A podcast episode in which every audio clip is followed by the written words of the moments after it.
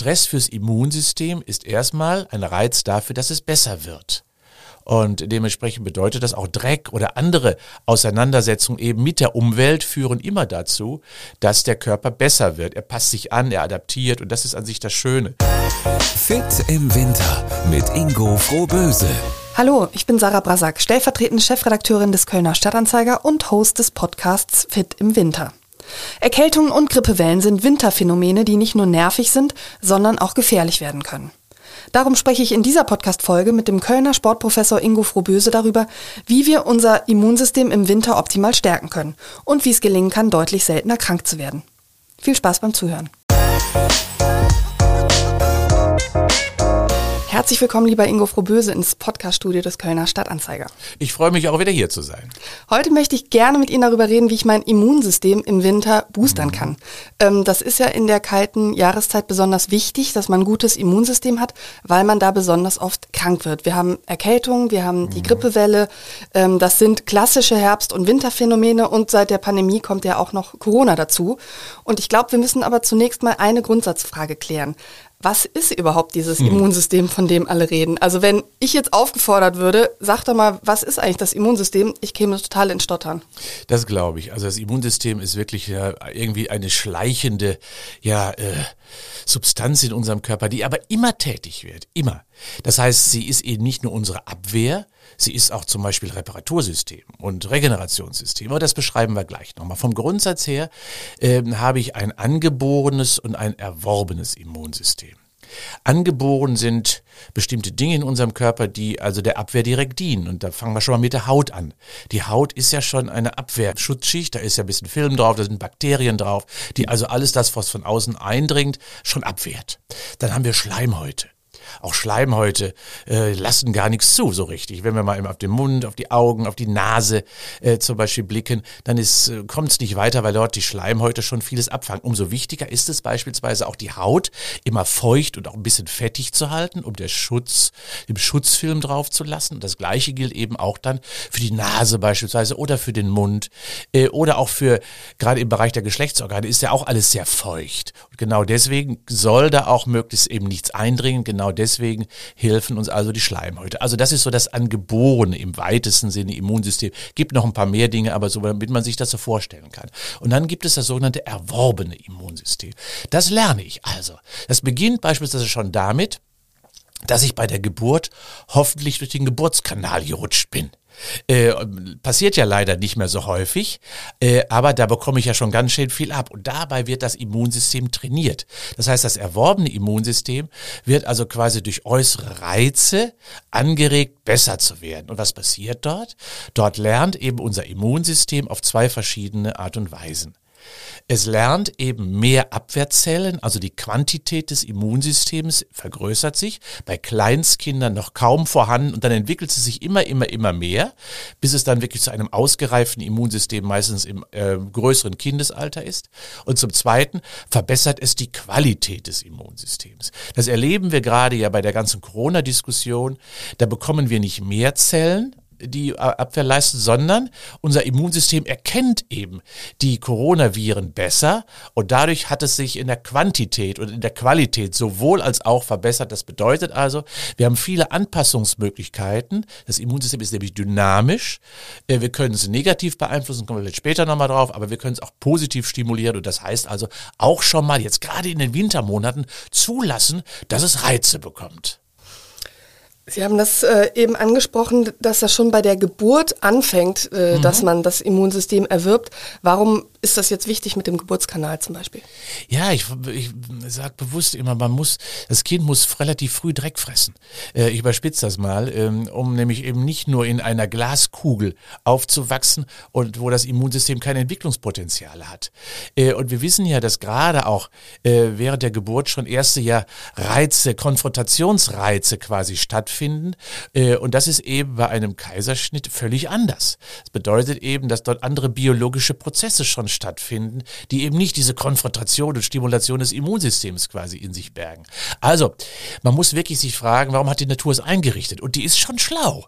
Ja, und jeder mechanische Eingriff verändert das schon und ähm, wird viel zu wenig diskutiert, ist mir aber wichtig, deswegen habe ich es genannt.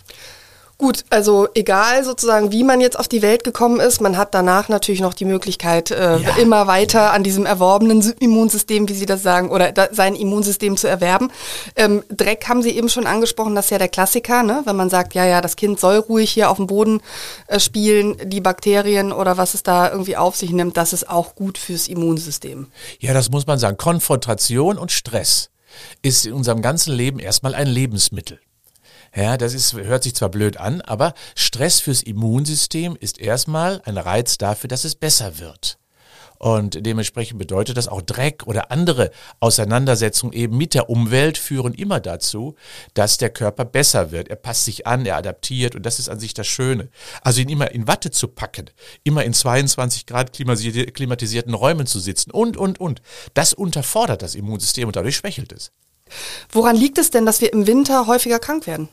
Ja, äh, das hängt natürlich mit verschiedenen Faktoren zusammen, insbesondere mit dem Faktor, dass dort im Winter wir einfach anfälliger sind, Feuchtigkeit, Kälte, wir sind noch nicht adaptiert, angepasst. Wir wissen ja alle, wir brauchen eine gewisse Zeit zum Beispiel von der Kälte in die Wärme, aber genauso von der Wärme in die Kälte wieder uns zu adaptieren, anzupassen. Das ist also eine Stresssituation für den Körper.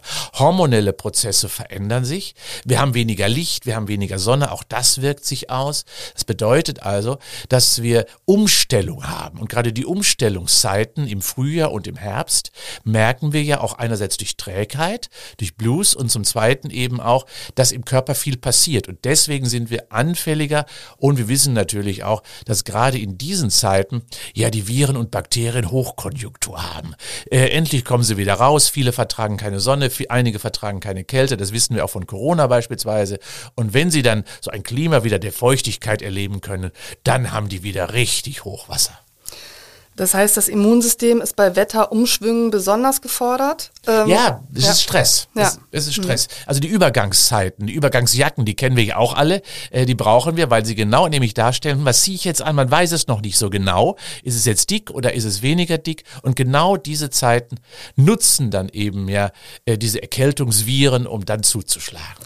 Aber der Stress ist ja dann positiv wie negativ, wenn ich Sie Ja. Mhm. richtig verstehe, weil wer dann nicht krank wird, dessen Immunsystem wird dann eigentlich besser, wenn er diesen Stress gut übersteht. Ja, Sie, Sie, Sie kennen das ja auch. Es gibt ja Menschen, äh, sicherlich bei Ihnen hier auch im Verlagshaus, äh, die kriegen keine Erkältung. Und andere, die haben das pausenlos, weil sie anfällig werden oder an, viel anfälliger sind. Und das liegt wirklich daran, wie ist das Immunsystem trainiert durch den Stress. Allerdings muss man auch sagen, dass Stress sich insgesamt ja auch äh, nicht, äh, nicht gut auf das Immunsystem auswirkt. Es gibt ein sogenanntes, Sportler kennen das auch, aber das ist im Alltag ja genauso, ein sogenanntes Open-Window-Phänomen. Äh, Open Window hört sich erstmal schön an. Das Fenster steht offen und alles kreucht und fleucht und trifft mich. Und das habe ich im Alltag insbesondere dann, wenn ich also quasi zu viel Cortisole, zu viel Stresshormone im Körper habe, wird das Immunsystem suppressiert, also unterdrückt, weil wir aktiv sein müssen und wollen. Und dann hat das Immunsystem eben nicht so viel Arbeit. Denn wir müssen wissen, das Immunsystem arbeitet insbesondere ganz intensiv von 22 Uhr bis 2 Uhr nachts. Ähm, und wenn wir im, Tagesverlauf haben wir so, so eine Energiebooster immer, aber das Immunsystem wissen wir ja auch, wenn wir erkältet sind, gehen wir viel, viel, viel früher lieber ins Bett. Das Immunsystem zwingt uns dazu. Und dementsprechend heißt das, dass wir dann, wenn wir nach Hause kommen, ein unterdrücktes Immunsystem haben und dann werden wir anfällig für alles, was kreucht und fleucht. Stressige Situationen, insbesondere Stress, den wir nicht bearbeiten, der wird auch für das Immunsystem zu einem Problem. Was passiert dann zwischen 22 und 2 Uhr? Also wenn, wenn Sie sagen, das Immunsystem arbeitet, denke ich, ist eine gute Sache. Es ist gut, ja, na klar. Äh, um, umso wichtiger ist es beispielsweise, wenn wir etwas Gutes tun für das Immunsystem, geh früh ins Bett. Ähm, ja, also bleib nicht irgendwo vor der Talkshow hängen, äh, sondern ganz im Gegenteil sogar. Das, was du bei einer Erkältung machst, nutze das insbesondere gerade in diesen Tagen, um dem Immunsystem die Arbeit zu erlauben. Wir müssen ja wissen, der Stoffwechsel eins ja meiner Lieblingsthemen, äh, der läuft ja in Rhythmen ab. Nicht immer läuft alles parallel ab. Und insbesondere eben die Zeiten des Immunsystems sind quasi so zu Beginn der Nacht wird hormonell gesteuert und dementsprechend braucht es seine Zeit und das dürfen wir ihm nicht nehmen, dem Immunsystem, weil dann, ja, äh, arbeiten wir quasi unseren gesamten Organismus in den Keller ab. Wie kann ich jetzt mein Immunsystem stärken? Ja, ähm, wir kommen ja gerade schon vom Stress, das ist schon mal ganz wichtig. Ähm, also das heißt, möglichst Entspannung herbeiführen. Da könnte Sport, eine körperliche, körperliche Aktivität ein Ventil sein, aber der Stress muss weg. Wie auch immer, welche Strategie man auch immer hat. Ähm, zweitens, wir müssen dem Immunsystem Futter geben. Äh, denn es muss sich auch aufbauen, es muss sich umbauen, es muss anbauen, es besteht ja aus bestimmten Substraten, wird ja nicht aus der Luft gegriffen. Umso weniger verstehe ich, dass Menschen gerade, wenn sie erkältet sind beispielsweise, äh, da sich nicht vernünftig ernähren oder nicht auf das Richtige zurückgreifen. Ähm, Immunsystem liebt keine Spaghettis, das kann man ganz klar sagen. Immunsystem liebt Proteine weil die Körperzellen, auch der ist des Immunsystems, weiße Blutkörperchen beispielsweise, T-Helferzellen, Killerzellen und Makrophagen sind, so heißen die ja alle, äh, die sind aus Eiweißen zusammengesetzt. Das bedeutet also, wenn wir dem Immunsystem etwas Gutes tun wollen, ist Proteine. Schnitzelchen, Fisch oder Fleisch, also Tofu-Produkte, Sojaprodukte, Käseprodukte, äh, aber auch Linsen, also Hülsenfrüchte beispielsweise oder Käse oder Milchprodukte, das, was man möchte. Das muss dann viel vermehrter eben auf die Agenda, äh, weil eben das Immunsystem uns heilt. Ein Beispiel auch, äh, auch wenn in Krankenhäusern viele Menschen genesen, macht diese Arbeit das Immunsystem. Glauben wir ja nicht. Aber auch beispielsweise, wenn ich eine Hüftendoprothese bekommen habe, also eine große Wunde habe, wer hilft? Das Immunsystem. Das führt also dazu, dass, oder wenn ich eine, Zahn, eine Zahnentzündung habe, was ist das? Eine Reaktion des Immunsystems. Und daran erkennen wir immer, das ist überall beteiligt, bei allen Heilungs-, Regenerations- und Reparaturprozessen. Und deswegen braucht es eben Proteine und vor allen Dingen natürlich auch ein paar Vitamine, die auch ganz bedeutsam sind. Um, ähm, one apple a day keeps the doctor away. Das ist äh, so ein Satz, den ich seit meiner Kindheit kenne. Oder wie meine Mutter, liebe Grüße an dieser Stelle, sagt, Tochter, presst dir einen frischen O-Saft morgens zum Frühstück. Ähm, hat das tatsächlich Auswirkungen auf mein Immunsystem? Hat sie also recht? Ja, also Mama hat ja immer recht, das kann man ja ganz klar sagen. Ähm, Vitamin C steckt ja da so ein bisschen als Botschaft drin. Wissenschaftliche Studien sagen allerdings, wenn die Erkältung oder der Virus uns betroffen hat, hilft Vitamin C nicht mehr. Es ist eine Protektion, eine Prävention im Vorfeld. Ähm, was machen Vitamine überhaupt? Vitamine sind quasi an vielen biochemischen Prozessen beteiligt, unter anderem auch an der Arbeit des Immunsystems, äh, um es leistungsfähiger zu machen. Das heißt, es ist wie so ein Treibstoff so ein bisschen, ja. Ähm, und äh, deswegen, ja, Vitamin C hilft im Vorfeld. Wenn es einmal eingetreten ist, kann ich noch so große Bomben nehmen von Vitamin C. Es hilft dann nicht mehr. Das hat man leider in der Wissenschaft festgestellt. Äh, aber Vitamin D zum Beispiel ist gerade in diesen Tagen ein ganz wichtiges Vitamin was uns fehlt, insbesondere ja durch die Dunkelheit. Wir wissen ja beispielsweise, dass der Sonnenstand eben die Vitamin D-Produktion stimuliert. Man kann Vitamin D kaum essen.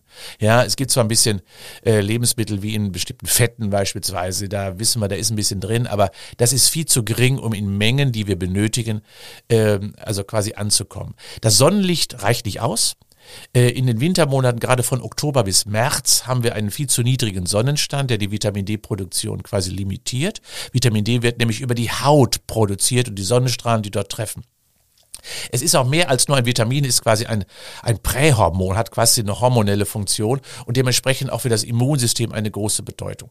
Deswegen meine Empfehlung auch immer, lass bitte immer regelmäßig gerade in den Wintermonaten deinen Vitamin D-Spiegel checken bei den meisten ist der Weihnachten total im Keller.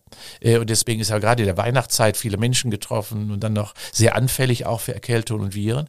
Äh, dann, also ich substituiere relativ regelmäßig ab, äh, ab Oktober bis März, immer regelmäßig, um meinen Vitamin D-Spiegel einfach hochzuhalten. Und das sind so die beiden Kernvitamine. Und was ich auch immer noch empfehlen würde, ist Zink. Zink, weil es auch nämlich der Zellgesundheit dient und dementsprechend auch die Abwehr darstellt für viele, ja, einerseits Heilungsprozesse äh, und zum Zweiten eben auch dazu dient, ja eben der Zelle eben wieder Vitalität einzuhauchen. Wenn ich im DM stehe oder bei Rossmann oder irgendeinem anderen Drogeriemarkt, dann äh, stehe ich so vor Regalmetern voller Tabletten und mm. Röhrchen und so weiter und bin eigentlich total überfordert damit, weil offenbar ja alles super wichtig ist. Ähm, also, wenn ich Sie richtig verstanden habe, sagen Sie bei Vitamin D und Zink, ja klar, ne? kann man in Tablettenform kaufen, ähm, in der Drogerie. Und was sollte man noch vielleicht sich holen? Also erst nochmal zu, zu Vitamin D, da machen viele Fehler.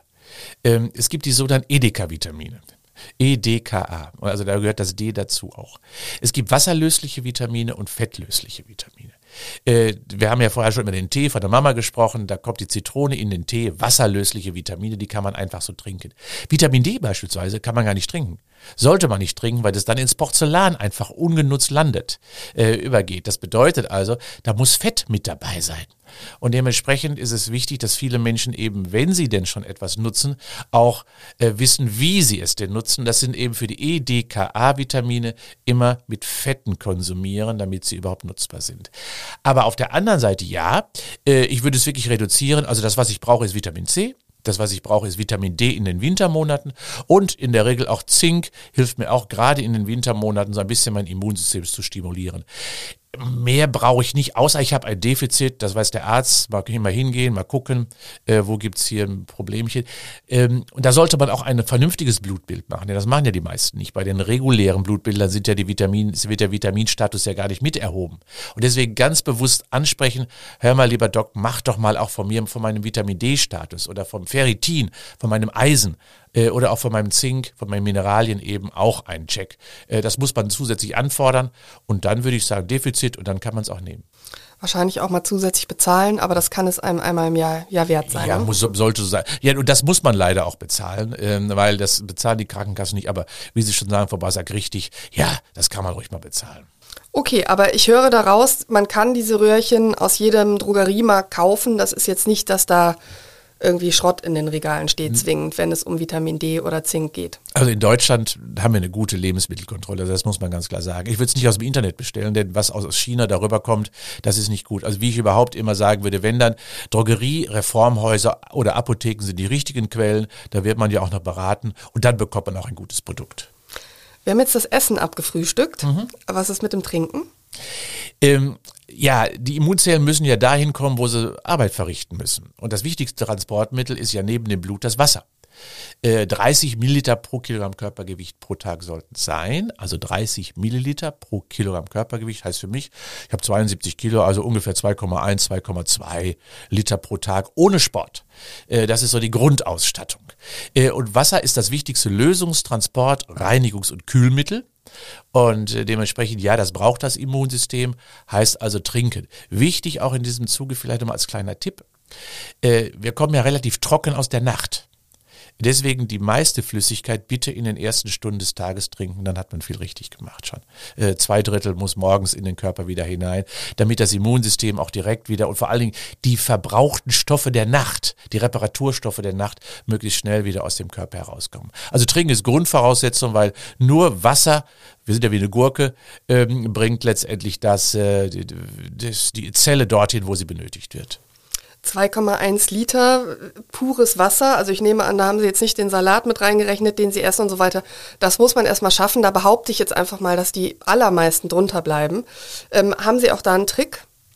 Ja, also gerade wenn wir, wenn wir ähm, am Tisch sitzen oder am Schreibtisch sitzen, beispielsweise im Büro sitzen, immer ein volles Glas stehen haben, niemals ein leeres. Also wenn das Glas leer ist, füllen. Denn zum leeren Glas greift man nicht, zum vollen Glas greift man unbewusst. Zum Zweiten, stell dir bitte deine Trinkportion neben den Kühlschrank oder in den Kühlschrank, so kannst du dich wunderbar kontrollieren. Hast du deine drei 0,7 Flaschen konsumiert oder nicht? Das heißt, ich muss mich so ein bisschen kontrollieren und eichen. Äh, und es gibt sogar Trink-Apps, die einen darauf hinweisen, hör mal, du bist jetzt wieder dran. Ernährung haben wir besprochen. Mhm. Sport haben wir noch nicht so viel ja. drüber geredet. Ähm, könnten wir vielleicht auch mal tun. Mhm. Ähm, klar, also jetzt weiß man, Sport ist für das Immunsystem wahrscheinlich immer gut. Nee. Nee? Nee, nicht oh. immer. Mhm. Ähm, es kommt auf die Dosis an. Ähm, das heißt also, viele Sportler, haben Sie vielleicht auch schon mal gehört, wenn sie kurz vor einem Wettkampf sind, werden die plötzlich krank. Warum ist das so? Weil sie gerade in der Phase vor großen Ereignissen häufig das Training anziehen, also mehr und intensiver trainieren. Und genau das ist eine hohe Gefahr. Denn dann geht man manchmal über die Grenze des Immunsystems hinaus und äh, da das Immunsystem nach dem Training immer mindestens zwei Stunden dieses offene Fenster hat, das äh, Open-Window-Phänomen, heißt das gleichzeitig auch, dass wir deutlich anfälliger werden, wenn wir zu intensiv trainieren. Und das heißt nämlich, für das Immunsystem ist insbesondere der moderate Ausdauersport genau die richtige Stimulation. Wir haben ja einen sehr bekannten, berühmten Immunologen hier in der Stadt, äh, Professor Ulmbruck, ein alter Haudegen, schon über 90 Jahre, der so an sich der Urvater der Immunologie war äh, und auch der Urvater letztendlich letztendlich dessen, dass wir gesagt haben, wie können wir sportliche Aktivität fürs Immunsystem nutzen. Wir haben beispielsweise in den 80er Jahren mit ihm schon die ersten äh, Krebsgruppen für Brustkrebsfrauen gemacht, weil wir genau wissen, hier hilft das Immunsystem eben mitzukämpfen gegen den Krebs. Und da haben wir erfahren, wie wichtig eben moderates Ausdauertraining, wir haben die Damen damals aufs Fahrrad gesetzt, sehr kontrolliert, sehr ruhig, laufen ohne zu schnaufen ist hier das Motto. Das ist also quasi der beste Sport. Sport ja stimuliert, aktiviert. Von der ersten Sekunde der körperlichen Aktivität ist das Immunsystem quasi unterwegs, hilft uns und dementsprechend heißt es auch, es wird trainiert, weil es immer von Tag zu Tag, von Belastung zu Belastung besser wird. Man darf es nur nicht überziehen und wenn man es überzogen hat, dann einfach lieber einen Tag Ruhe machen, damit das Immunsystem wieder zurückkommt in die Spur. Laufen ohne zu schnaufen. Ich habe das immer so gelernt, dass man gucken sollte, dass man dann doch einmal die Pumpe sozusagen richtig äh, ans Laufen kriegt, wenn man joggt oder ähnliches. Also dass man sich ruhig mehr fordern sollte. Das gilt aber dann wahrscheinlich für die gesunden Leute und nicht für diejenigen, die krank sind. Richtig. Mhm. Und das, was ich auch aktuell so erlebe, das ist ja das High-Intensity-Training, das ist ja sehr populär ja, das stimmt. gerade. Ja. Auch in Köln äh, ja, ist das mit viel, vielen Studios viel, jetzt. Genau. Halte ich für falsch. Aha. Ja, fürs Immunsystem komplett falsch, mhm. weil es einfach zu intensiv ist. Außer man hat schon ein sehr, sehr gutes Niveau, erstens. Und zum Zweiten, man macht es mal. Dann würde ich es aber sagen, ein bis zweimal im Monat, nicht mehr. Aber andere machen das ja nur. Und äh, das heißt also, dass damit das Immunsystem immer in einer Dauerbelastung fährt und läuft. Und das schadet es. Äh, es gibt sogar, äh, das muss man auch wissen, auch das äh, gibt ja sogar entgleiste Entzündungen, also weil das Immunsystem seine Arbeit dann gar nicht mehr so richtig schafft oder es unkontrolliert agiert. Wir wissen das von vielen Erkrankungen, die ähm, Autoimmunerkrankungen ja sind, äh, wie die rheumatische Erkrankung beispielsweise, äh, wo einfach das Immunsystem aus dem Ruder gelaufen ist. Auch bei MS diskutiert man das ja beispielsweise. Und da ist es zu einer Überlastung bekommen, aus welchem Grunde auch immer. Und das ist eine große Gefahr. Und Übergewicht beispielsweise stimuliert auch eben diese hohen entzündlichen Prozesse und damit eine Daueraktivierung des Immunsystems. Und daran erkennt man schon, man muss so eine gewisse Lebensstil-Grundausstattung haben und damit gewährleistet ist, dass das Immunsystem auch wirklich dauer funktioniert. Und das heißt Ernährung, haben wir darüber gesprochen, und immer eine Grundausstattung körperlicher Aktivität, aber vernünftig. Herr Froböse, vielen Dank für Ihre Expertise zum Thema Immunsystem. Ich freue mich auf die nächste Folge. Sehr gerne und äh, ich hoffe, Sie haben eine gute Abwehr in den nächsten Tagen.